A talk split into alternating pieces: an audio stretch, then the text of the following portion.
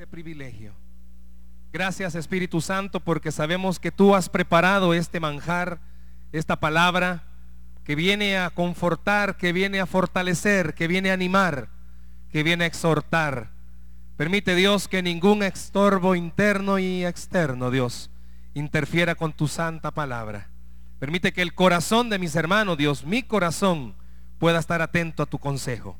Bendícenos y que al final podamos tener ese mover de tu espíritu por el cual hemos orado, Señor. En el nombre de Jesús.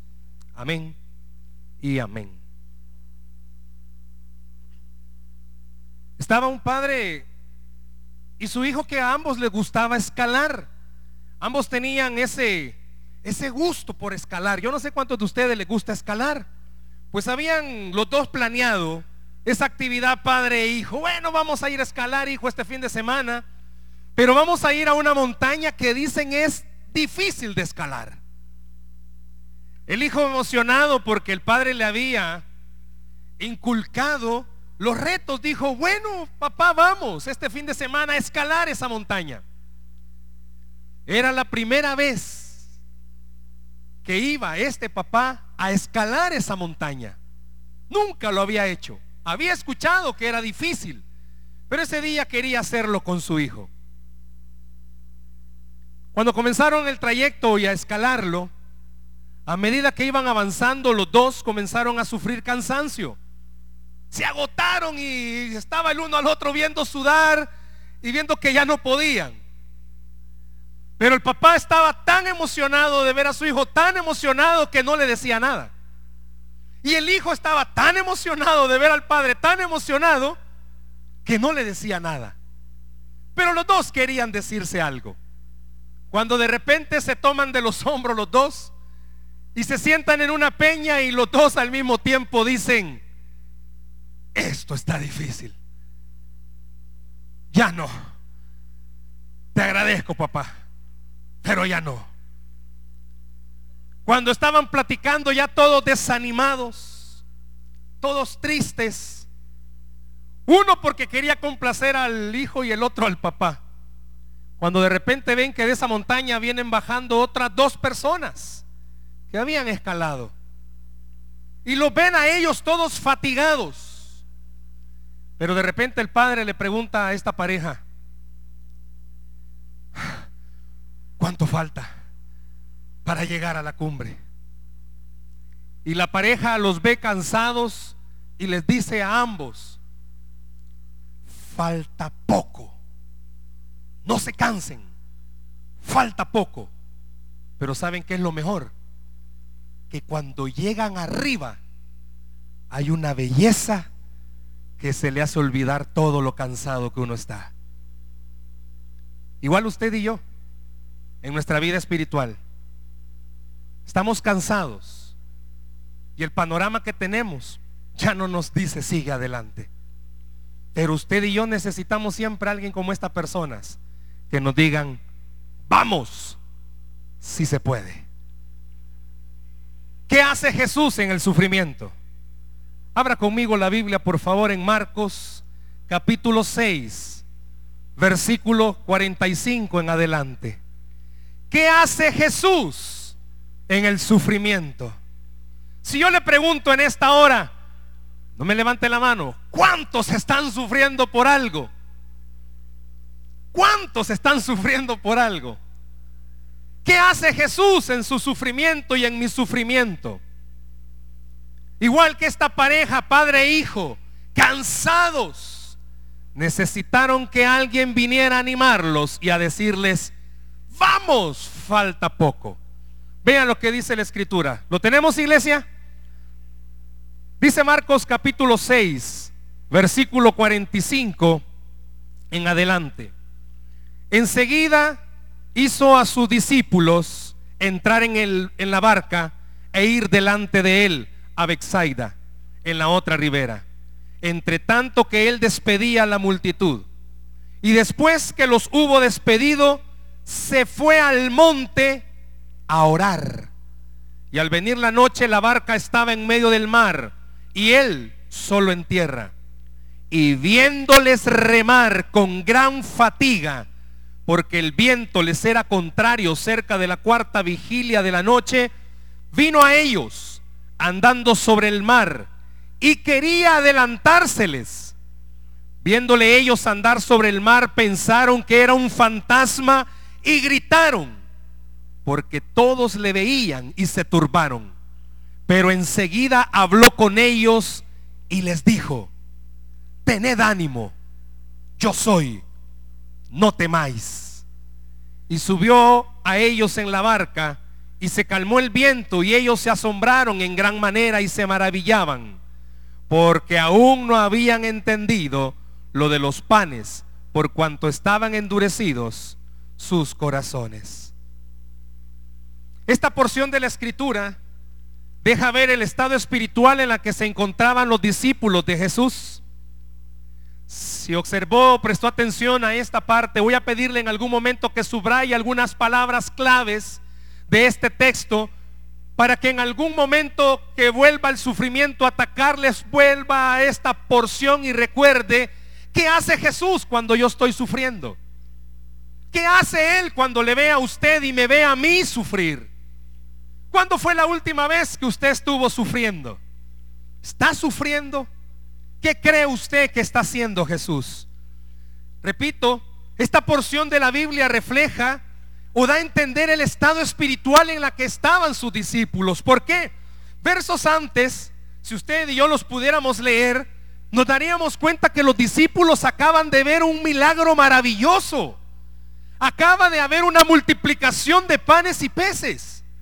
Los discípulos acababan de presenciar un milagro sobrenatural, nunca antes visto para ellos.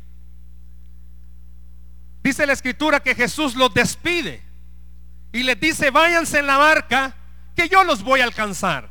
Yo me voy a quedar aquí en la tierra despidiéndolos, pero ustedes vayan mar adentro, mientras yo despido a las multitudes. Pero leíamos en uno de los versículos que mientras los discípulos estaban allá en la barca y Jesús ya había despedido a la multitud, ¿qué estaba haciendo Jesús? ¿Perdón? Orando, diga conmigo, orando. ¿Qué estaba haciendo Jesús? Orando. Los discípulos estaban en su barca. Usted y yo estamos en nuestra situación. Mientras los discípulos estaban en la barca, Jesús estaba orando. Mientras usted y yo estamos en la dificultad, quiero que desde este momento recuerde esto. Él está orando por mí. Él está orando por mí. Dice la escritura que lo que en realidad Jesús fue a hacer no fue despedir a la multitud. Dice que Él se fue al monte a orar. Que Él estaba orando. Y le hago una pregunta fácil de contestar. Mientras estaba la tempestad, ¿qué estaba haciendo Jesús? ¿Qué estaba haciendo? Orando. Dice la escritura que cuando los discípulos estaban en el mar y estaba la tempestad, Jesús estaba en ese lugar, en ese monte, orando. Jesús ya lo sabía que la tempestad iba a venir. Él sabía que eso iba a suceder. ¿Por qué cree usted que Jesús no se fue de un solo con ellos en la barca? Sino que les dijo, miren, váyanse ustedes, yo los voy a alcanzar. Mientras yo me quedo despidiendo a la multitud. Él no les dijo, me voy a quedar orando. Me voy a quedar despidiendo a la multitud. Y a entender la escritura que van los discípulos, bogan mar adentro y viene una tempestad muy fuerte. Pero mientras esa tempestad estaba sucediendo, Jesús estaba orando. ¿Cuál cree usted que es el plan de Jesús al enviar a sus discípulos antes en la barca?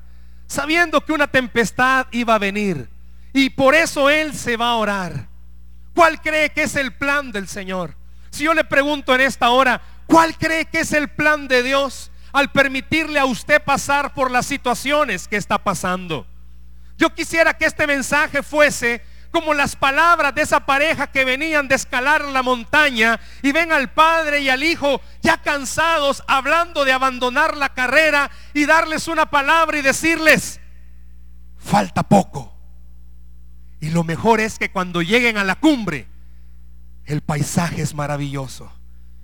que después de este mensaje usted y yo entendamos mi sufrimiento, yo sé que me está haciendo querer dejar quizás esta situación, tirar la toalla, abandonar la carrera, ya no seguir creyendo, ¿para qué seguir orando? ¿Para qué ir más? ¿Para qué ir a la iglesia? ¿Para qué ir a la célula? ¿Para qué tener en mi casa el devocional? Si yo veo que entre más lo hago, más difícil se pone la situación.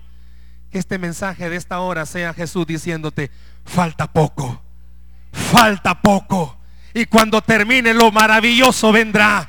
Déselo a él fuerte ese aplauso. Padre e hijo estaban a punto de dejar ya no, ¿para qué subir a la montaña? Quizás usted este mismo día dijo, ¿para qué seguir en esto? Pero Dios te está diciendo en esta hora, te falta poco.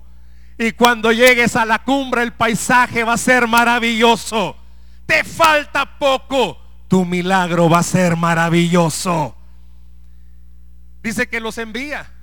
Y viene esa gran tempestad.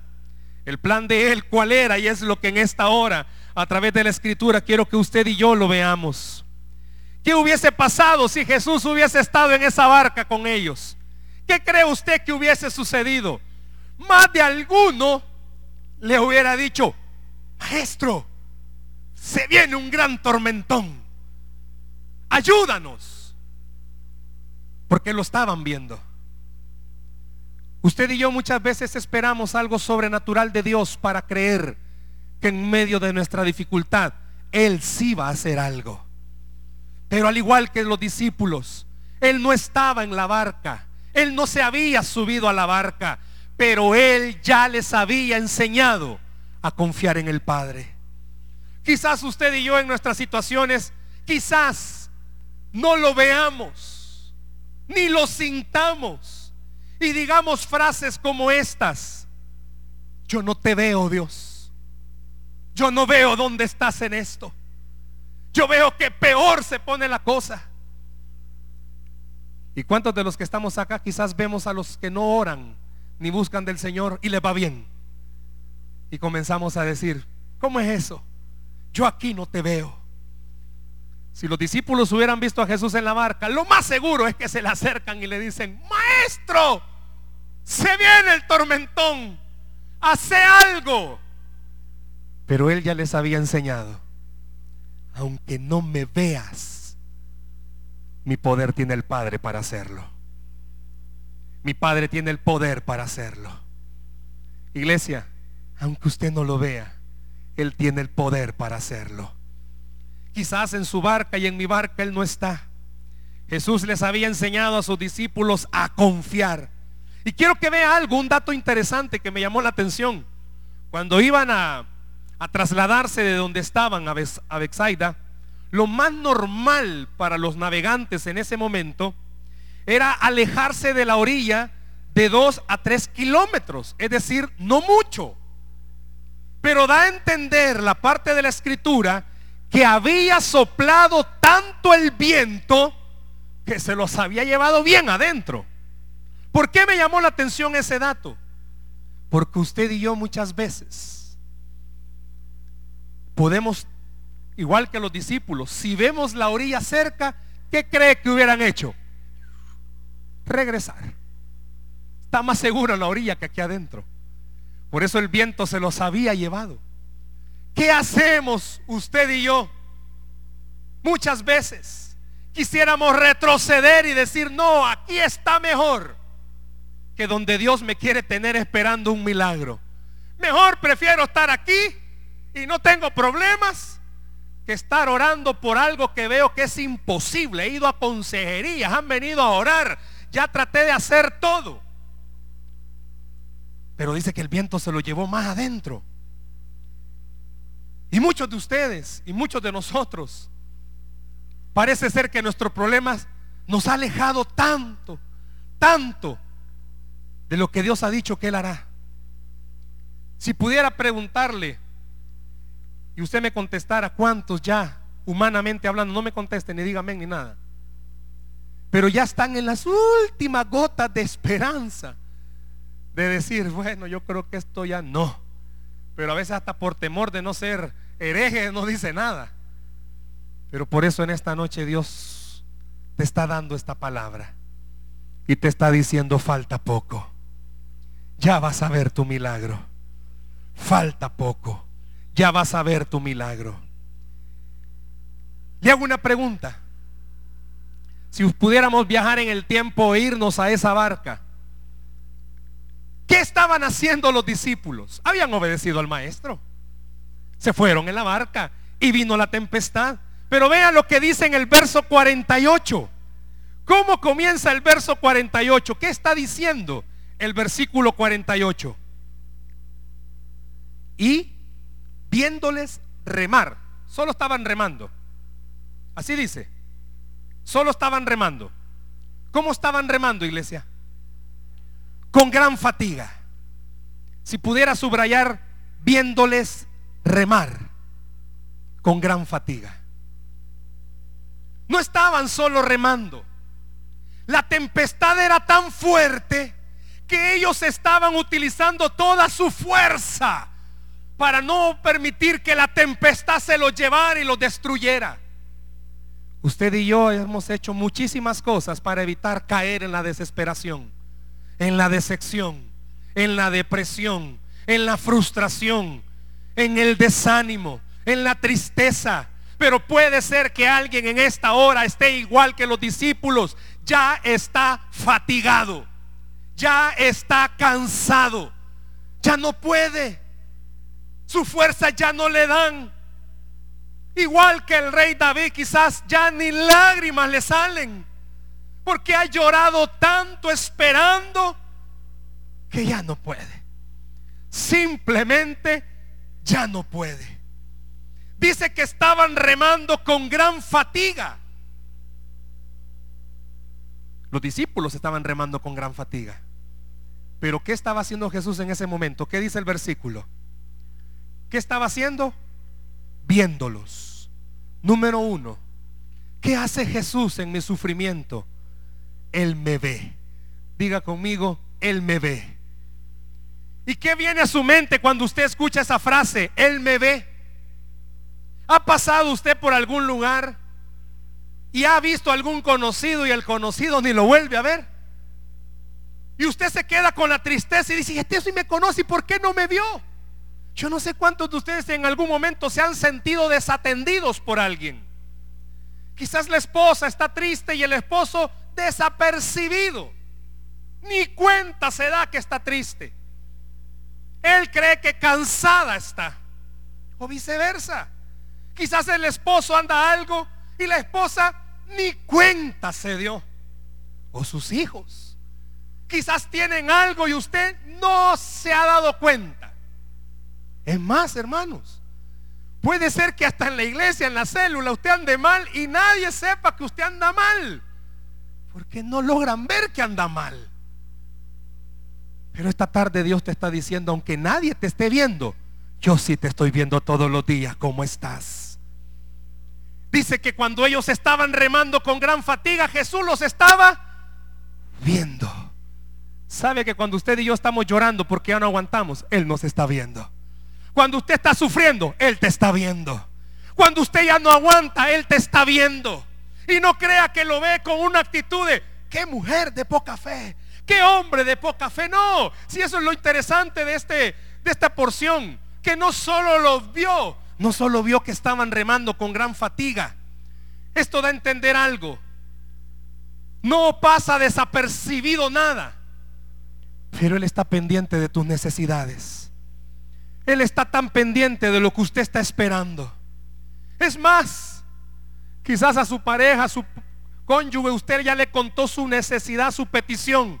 Y tres días después le pregunta, mira, ¿sabes por qué estoy orando? Eh, y ni se acuerda. Pero Jesús te dice, yo me acuerdo de todo por lo que tú estás pidiendo. Yo estoy pendiente hasta de la cosa más pequeña que tú me has pedido. Yo estoy pendiente hasta de lo más insignificante que tú has dicho que me estás pidiendo. Y yo te veo cuando oras, yo te veo cuando te levantas de mañana, yo te veo cuando ayunas, yo te veo cuando haces esto. Dios esta hora te está diciendo, aunque usted no crea, yo sí te estoy viendo. Y sé cuando estás sufriendo. Sé cuando estás pasando algo. Cuando el padre está clamando por su hijo, por su hija, que regrese a casa o venga al Señor. Cuando la esposa está clamando por su esposo. Cuando los hijos claman por los padres. O cuando usted clama por una enfermedad, una situación difícil. Dios quiere que esta hora usted recuerde y siempre todos los días, Él me está viendo. Él me está viendo. Aunque sea en la madrugada y ni el chucho esté levantado, Él te está viendo.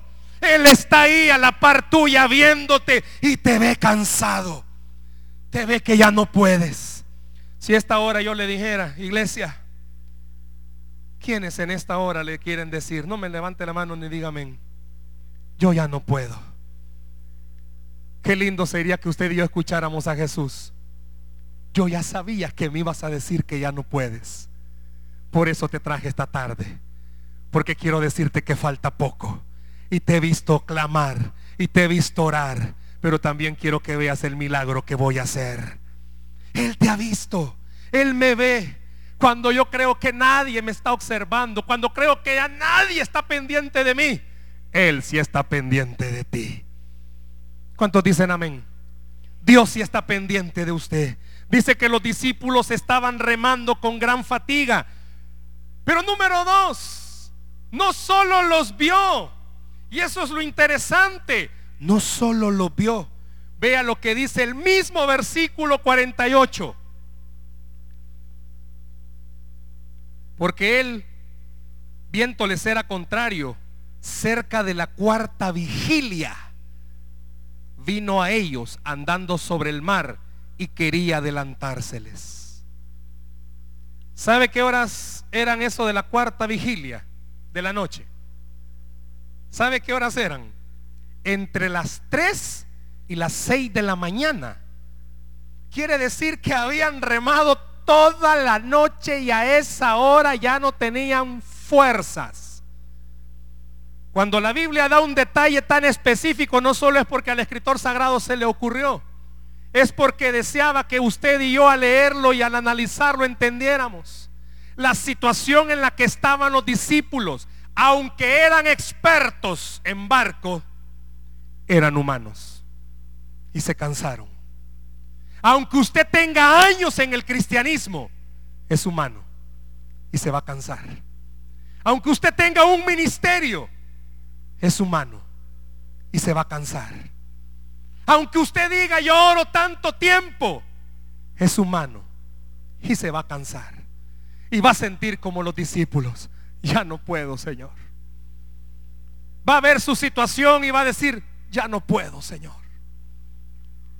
Esa hora de la mañana, ya cuando lo más seguro era todos estaban con las esperanzas perdidas. Jesús hace lo segundo cuando usted y yo estamos en nuestro sufrimiento viene a nosotros. Dice que vino a ellos. Jesús no solo te ve sufrir. Jesús no solo te ve cuando estás orando. Jesús no solo te ve cuando estás clamando o estás afligido. ¿Sabe qué hace Jesús? Viene donde usted está. Usted y yo oramos y lo vemos en el trono. Amén. Pero en su clamor y en mi angustia, ¿sabe qué hace? Viene donde usted está. Y se acerca lo más que puede. ¿Sabe por qué lo hace? Porque Él no solo quiere que usted y yo en esta tarde digamos, el Señor me ve. No. Él viene a actuar en tu vida. Él viene a hacer lo que tú ya no puedes. Él viene a mover ese barco que tú ya no puedes mover. Él viene a mover el matrimonio que tú ya no puedes mover.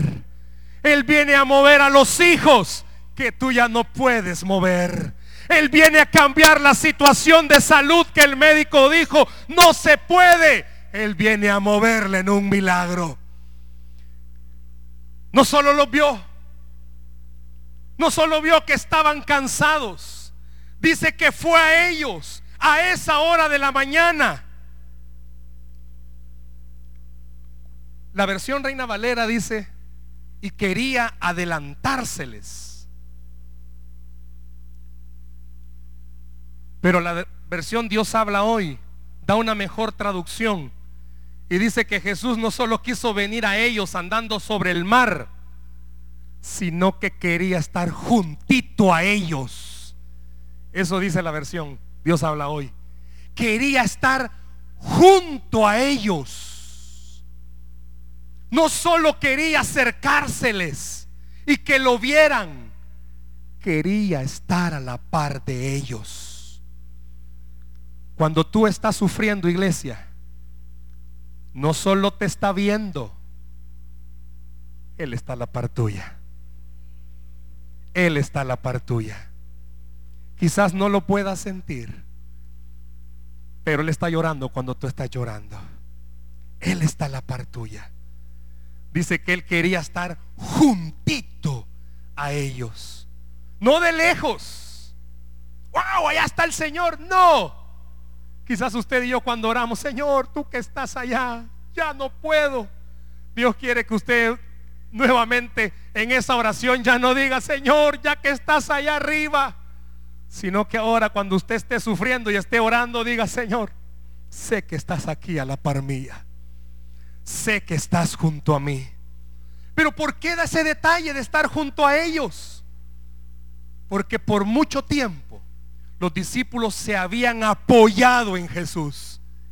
Y Jesús quería recordarles, hey, ustedes son buenos para navegar, tienen fuerza para hacerlo, pero lo único que necesitan es mi apoyo para salir de aquí. Puede ser que usted tenga muchas estrategias, iglesia, pero lo único que necesita es el apoyo de Jesús. ¿Sabe por qué?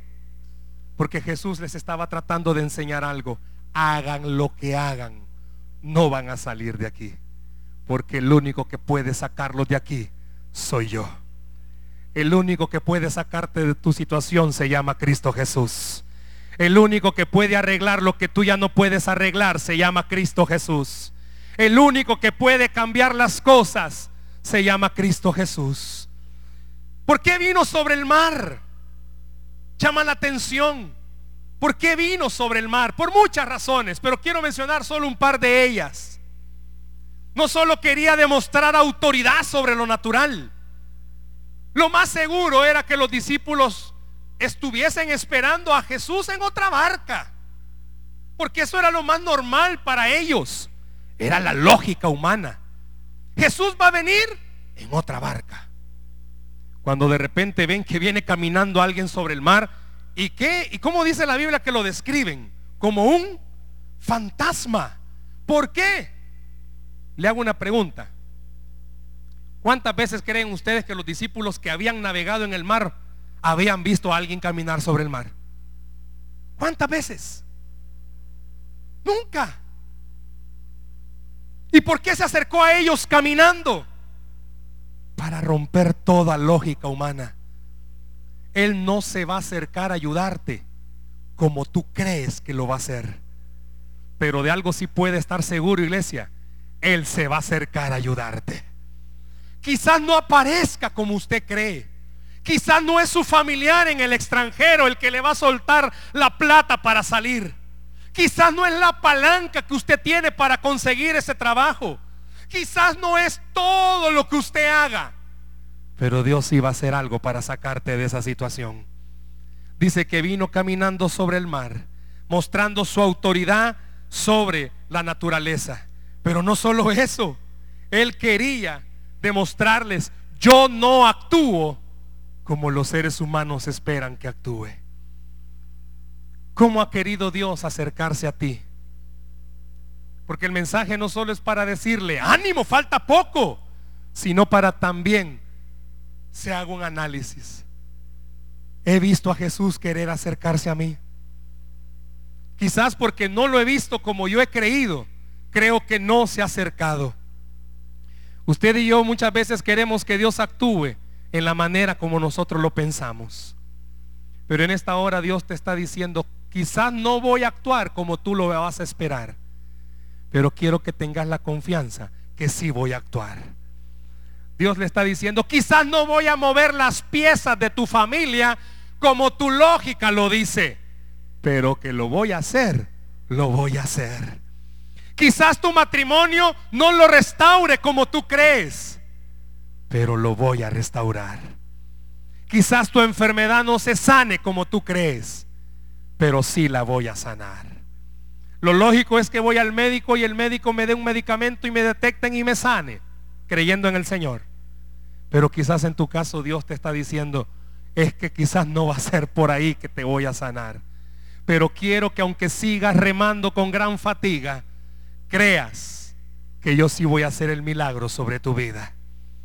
Dios en esta hora te está diciendo, quizás no me voy a acercar a tu casa como tú lo estás esperando, pero sí me voy a acercar a tu casa y sí voy a hacer ese milagro. No solo te ve, Él viene a estar contigo. Él se acerca a tu casa. Y quiero que usted y yo nos traslademos a este lugar. ¿Dónde es el lugar donde usted acostumbra a quebrantarse en un problema en su casa? Los padres muchas veces prefieren encerrarse en el cuarto para que sus hijos no los vean. ¿O dónde comúnmente se dan los pleitos en tu casa? ¿En qué parte física de tu hogar se dan la mayoría de discusiones? En su trabajo, ¿en dónde es que usted tiene más problemas? ¿Por qué le hago estas preguntas? Porque quiero que en ese lugar, la próxima vez que vuelva a pasar algo, usted recuerde, aquí está Jesús conmigo. Aquí está Jesús conmigo. Quizás va a comenzar el pleito y la discusión, pero que su corazón le recuerde, aquí está Jesús conmigo. Quizás vuelva a sentirse sola, se encierra en el baño a llorar. Ahí está Jesús contigo. No vuelvas a decir, estoy solo, estoy sola, me ha abandonado. Porque Él está ahí contigo. Él está cuando más estás sufriendo. Cuando sientes que ya nadie está cerca, viene Jesús y te dice, aquí estoy. Pero quiero terminar con algo en esta hora. No solo te ve, no solo va a usted, vea lo que dice el verso 50. Después de que tuvieron miedo y comenzaron a gritar creyendo que era un fantasma, dice, pero enseguida habló con ellos. Si pudiera subrayar esa parte, habló con ellos. Verso 50. Porque todos le veían, dice, y se turbaron. Pero enseguida habló con ellos. Pero no solo habló con ellos. Vean las palabras que están ahí. Y si pudiera subrayar esas palabras, dice, tened ánimo. Yo soy. No temáis. ¿Qué palabra la que Jesús les estaba diciendo? ¿Por qué? Fíjese y quiero que note lo siguiente, o si pudiera encerrarlo en un círculo.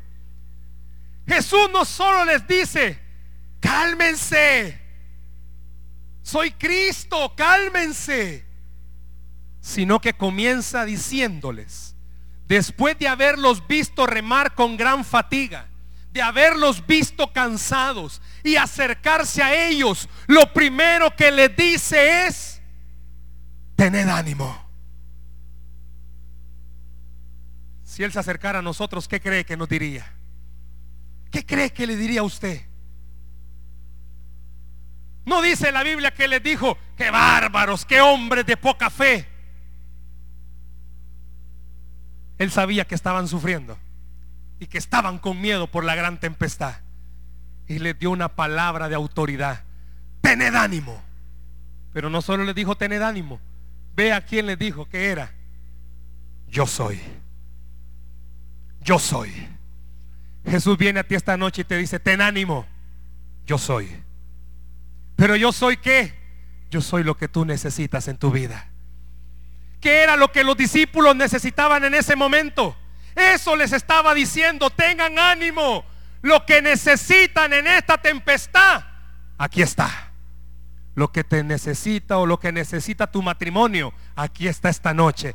Y te está diciendo, ten ánimo. Sé que es difícil, sé que ha sido imposible para ti superar esto, pero ten ánimo. Yo soy lo que tú necesitas. Dice que habló con ellos. Lo tercero que Jesús hace en su sufrimiento y en el mío, no solo me mira, no solo viene a mí, sino que habla conmigo. ¿Qué es lo que Dios en esta noche está tratando de decirte? Y quiero que note algo. La tempestad seguía. La tempestad estaba fuerte. No dice que cuando las palabras salieron de la boca de Jesús, se calmó la tempestad. ¿Verdad que no dice eso? Dice que Jesús le da una palabra en medio del problema. Porque en medio de tu problema lo que Jesús hace es recordarte una promesa de la Biblia que ya te dio. En medio de esa situación difícil de tu salud, todavía está el dolor. Pero el Señor te recuerda, soy tu sanador. Quizás en esa situación de economía no se arregla nada. Pero el Espíritu Santo te recuerda una promesa que te dice, yo soy Jehová, tu pastor, quien te proveerá. Dice que lo primero que hizo fue hablarles. Y la tempestad seguía. Por eso en esta noche Él te quiere recordar. Lo primero que yo estoy haciendo en tu tempestad es recordarte quién soy y las promesas que yo te he dado. Antes que la tempestad se calme, usted necesita recordar el gran Dios al cual usted le cree y al cual usted está creyéndole en esta noche. Si se lo va a dar, déselo a Él en esta hora.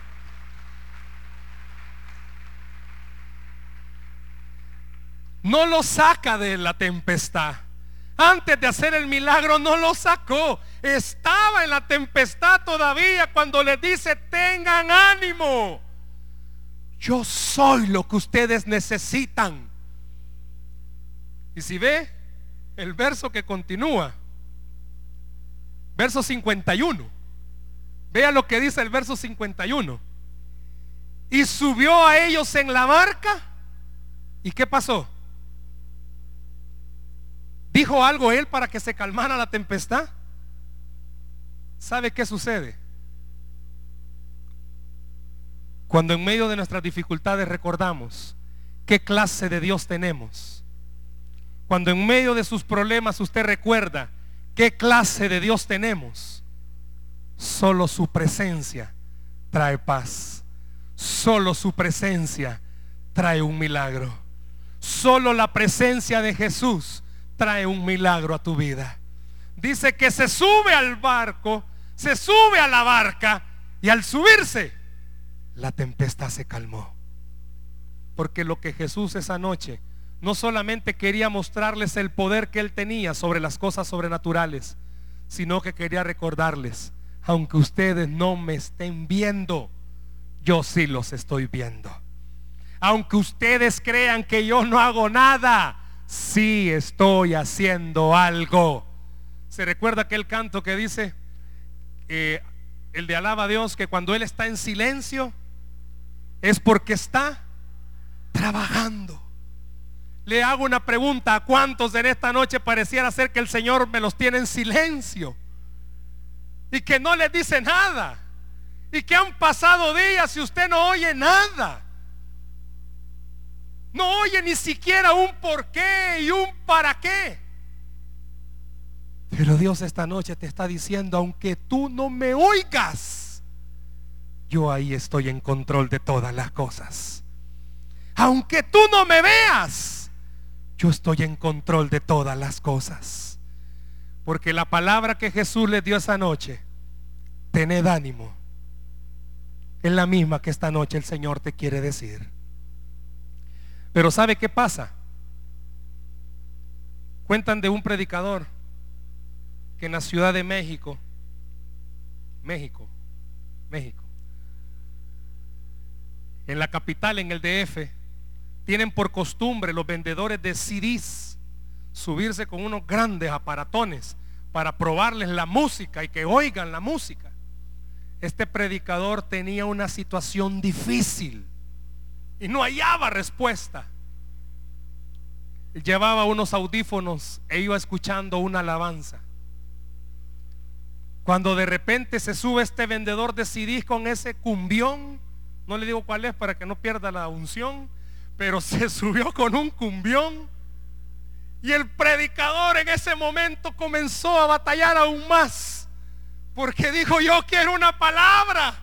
Y se viene este con el cumbión. Pero de repente el Espíritu Santo le dijo,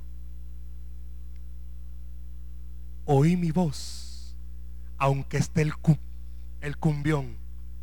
Escucha mi voz, aunque esté el musicón.